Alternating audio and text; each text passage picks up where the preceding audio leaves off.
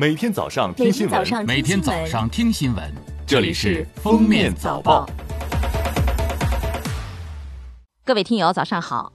今天是二零二零年三月八号，星期日，欢迎大家收听今天的《封面早报》。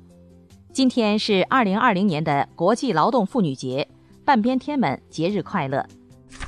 来看今日要闻，记者七号从司法部获悉，近日。司法部、国家移民管理局在京联合召开《中华人民共和国外国人永久居留管理条例》征求意见稿征求意见座谈会，部分企事业单位人员、社区干部、居民和专家学者应邀参加会议，对条例征求意见稿进行深入讨论，发表意见建议。日前，教育部办公厅印发关于深入做好中小学停课不停学工作的通知，通知要求。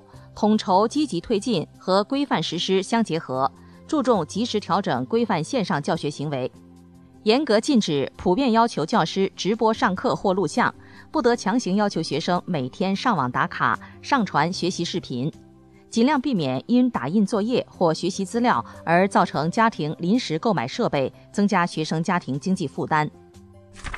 下面是热点事件，近日。曾被梅姨拐卖十五年没有下落的孩子申聪，现已被广州警方寻回。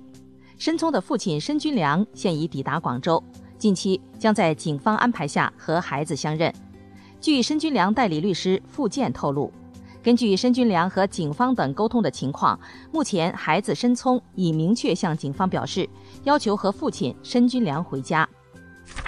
北京警方七号通报，一月二十四号以来。北京警方共端掉赌博窝点十六个，查处涉赌人员六十六名，其中刑事拘留四人，行政拘留六十二人。警方提示：赌博本身就违法，在抗击疫情的关键时期，聚众赌博更易造成疫情传播和扩散。警方将持续开展依法打击。七号，稻城亚丁景区管理局发布公告。三月八号起，稻城亚丁景区恢复开放，实行分区分级开放，每天限制入园人数为五千人。景区针对全国医务人员、疫情阻击战牺牲及受表彰人员及家属，以及各大医学院师生，将实施不同的免票开放政策。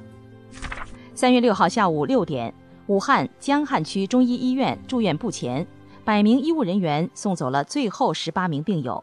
他们将转院至江夏区第一人民医院，这意味着该医院患者清零，成为武汉率先患者清零的定点中医院。医院封闭消毒后，即将恢复正常医疗业务，接诊普通病人。三月六号，国家邮政局发布的二月中国快递发展指数报告显示，在疫情影响下，货源供给不足、消费能力减弱、消费需求分化等因素，使市场短期规模小幅收缩。但快递企业积极克服人员返岗难、分拨中心开工慢等诸多难题，分区分级有效复产复工。预计三月快递业务量将超过五十二亿件，同比增长百分之十左右，行业发展将基本恢复至疫情前的水平。下面来听国际新闻。世界卫生组织卫生紧急项目执行主席迈克尔·瑞安六号在日内瓦表示。尚无证据显示新冠病毒会在夏季自行消失。他强调，必须假设新冠病毒在夏天仍具有传播能力。为此，各国必须抓紧行动。他呼吁各国切勿相互责备，而应尽全力抗击疫情，挽救生命。